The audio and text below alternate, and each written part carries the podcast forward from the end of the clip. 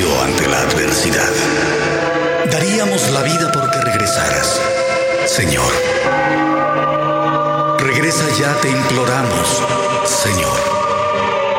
El mundo te necesita, Rey de Reyes. Seguimos rezando por ti.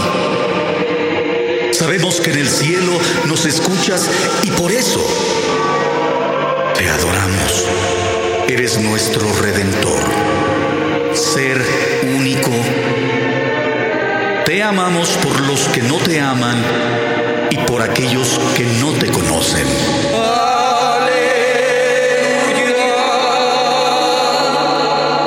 Porque aunque haya quien dude, sigues iluminando nuestro corazón.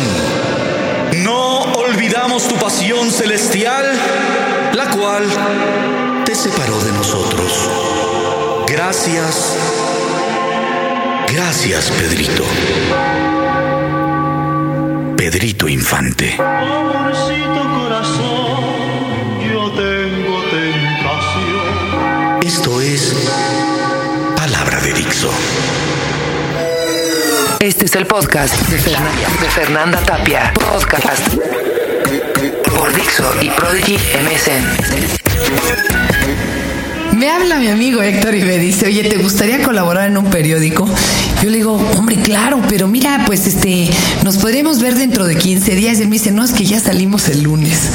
Y que empieza una aventura bastante divertida y por lo visto, pues ellos ya traían la carrera entradísima. Hay quien ya no cree en los medios impresos, pero otros afortunadamente no les han perdido fe y yo creo que este, esta nueva aventura se consolidará y dirá, oigan, todavía se puede. Me refiero al periódico El Centro, donde lunes, miércoles y viernes su servidora se echa un round con el buen Rulo este, en una columna que se llama Él dice, ella dice, mi presentación fue terrible porque era 40 años para decidirme a compartir el departamento con alguien y estos muchachitos de buenas a primeras me hacen compartir una columna, además con un troglodita machista, imagínense ustedes qué divertido. Pues ahí el resultado está saliendo bastante divertido, pero en general el periódico es bellísimo, apasionante. Héctor, bienvenido. Héctor Zamarrón, cuéntanos, ¿qué pasa con el centro y a honras de qué surgió o qué? Fernanda, fíjate que es lo maravilloso de este proyecto es que mientras en el mundo se habla de la muerte de los periódicos y ya eh, del triunfo de Internet sobre la letra escrita, eh, en papel. Aquí en esta, en esta eh, aventura este, se apuesta precisamente por la tecnología eh, que nadie ha usado aún, que es el papel de buena calidad, muy bien impreso, con excelente diseño y sobre todo con un concepto informativo que mezcla información, entretenimiento y servicio, que creo que son cosas que muchos periodistas han olvidado. ¿no? Informan, pero no entretienen. Entretienen, pero no Pero no informan. informan. Y pues nadie sirve. Oye, yo recuerdo en los 80 Video Kill the Radio Star y pues no, ¿eh? O sea, sí surgieron los videos, pero los que quieren hacerla tienen que seguir teniendo la rola en alta rotación en radio, ¿no? ¿Tú qué opinas de esto, Anita? ¿Sí se le puede todavía apostar al, al impreso? Yo creo que sí, Fernanda, porque en México hay mucha gente que está cansada de la política, de la política dura, de los datos duros, y pocas veces se le habla a la gente de lo que de verdad le importa. Yo creo que aquí estamos preocupados por lo que la gente quiere saber, ¿no? Queremos, queremos decirle a la gente cómo, cómo resolver cosas que no tiene por dónde eh, salir, que no sabe por dónde guiarse y a lo mejor nosotros podemos hacer ese servicio que a veces en otros medios se van por mucho por la nota dura, mucho por la coyuntura política y a lo mejor la reunión Bush-Felipe Calderón es muy importante para algunos, pero a lo mejor para la gran mayoría de la gente lo más importante es llevar el pan a la casa, lo más importante es relaciones familiares, las relaciones con los hijos y lo que estaba, si la gente es feliz, si está viviendo bien, quizá eso es lo más importante y muchas veces lo dejamos de lado pensando que lo más importante es la política.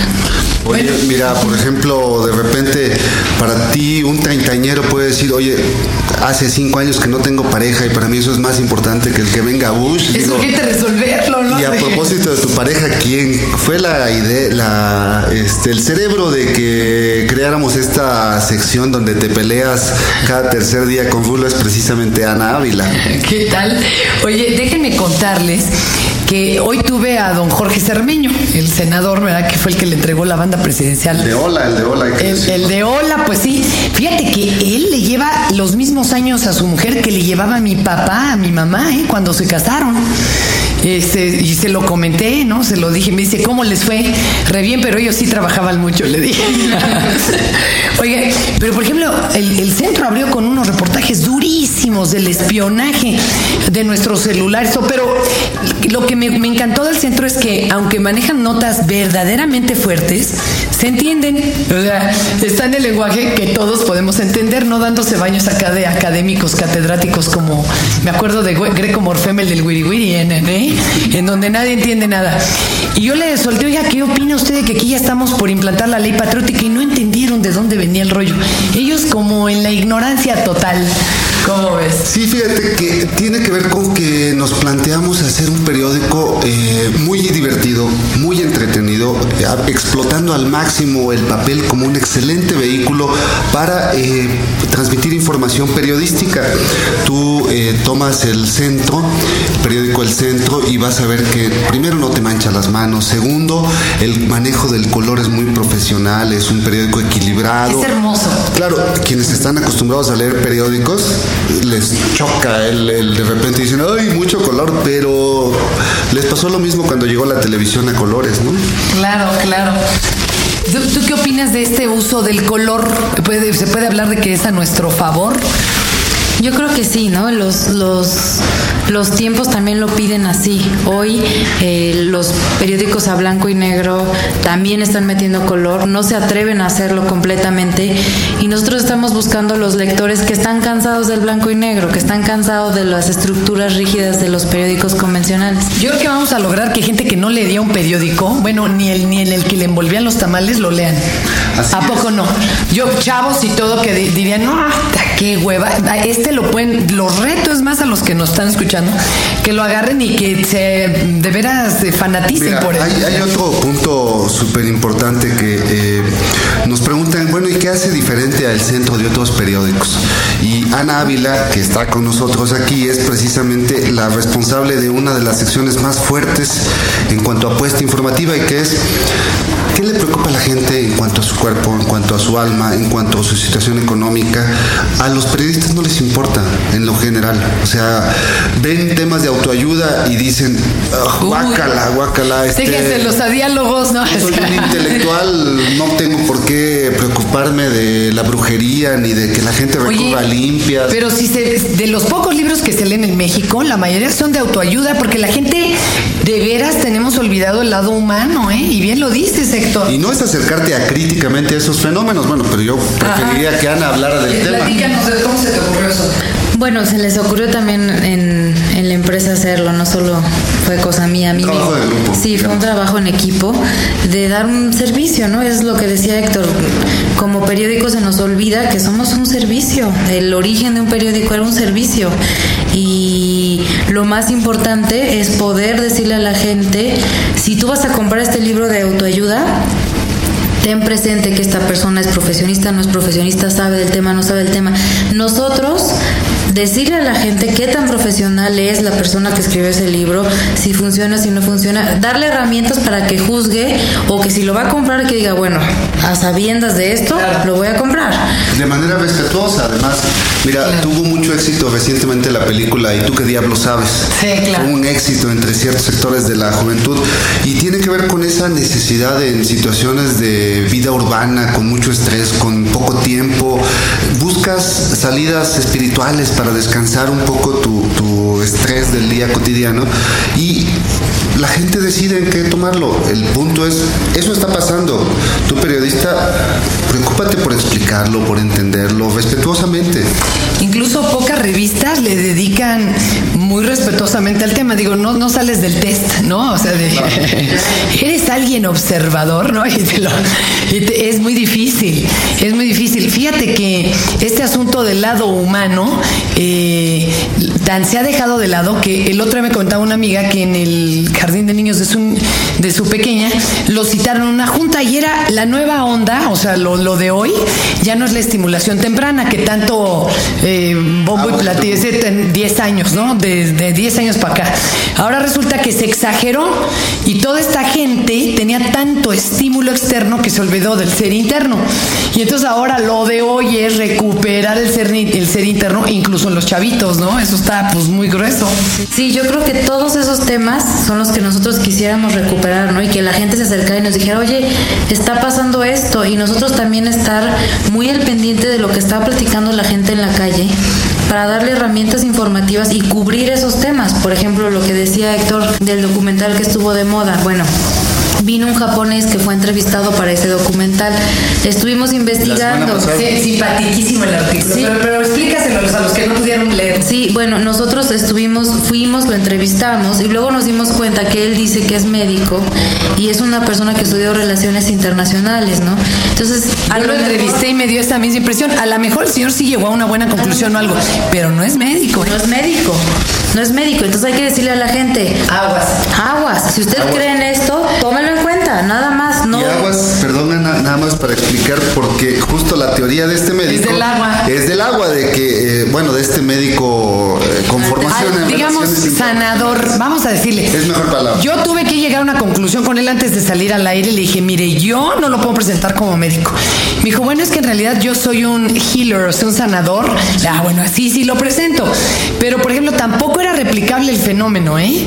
Este, tenemos aquí un, un cuñado mío que es así bastante eh, cerebral y, que la película no le gustó mucho porque no le dieron más espacio a los matemáticos y a los científicos, le dieron más espacio a la onda New Age.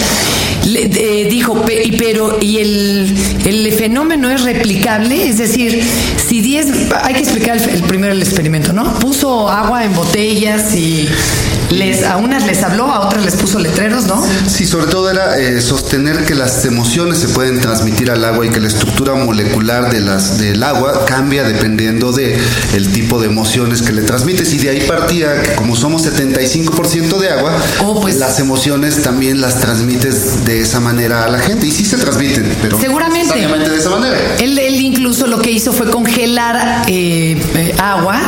eh, Fotografiarla. Y fotografiarla después. A una las había insultado, a otra les había dicho hermosa, a la otra te quiero, a otra gracias. Las de gratitud eran las que más bonitos eh, Figuras. figuras como escarcha de nieve eran las que formaban.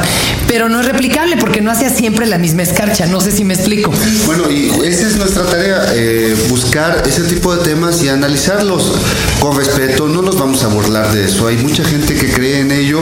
Nos acercamos respetuosamente, pero críticamente también y dejamos que el lector informado tome una decisión. ¿Voy o no voy?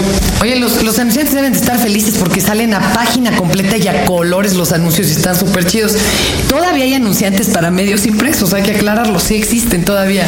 Por supuesto, hay, eh, de hecho, hay mucho interés en el proyecto. Eh, tenemos y, eh, por lo menos una lista de 30, 40 perso- este, compañías que quieren eh, hacer pautas, comprar pautas con nosotros, pero más allá de- del punto de, la comercialización del, del periódico, nos interesa tener lectores y vamos por los lectores que los periódicos tradicionales han abandonado.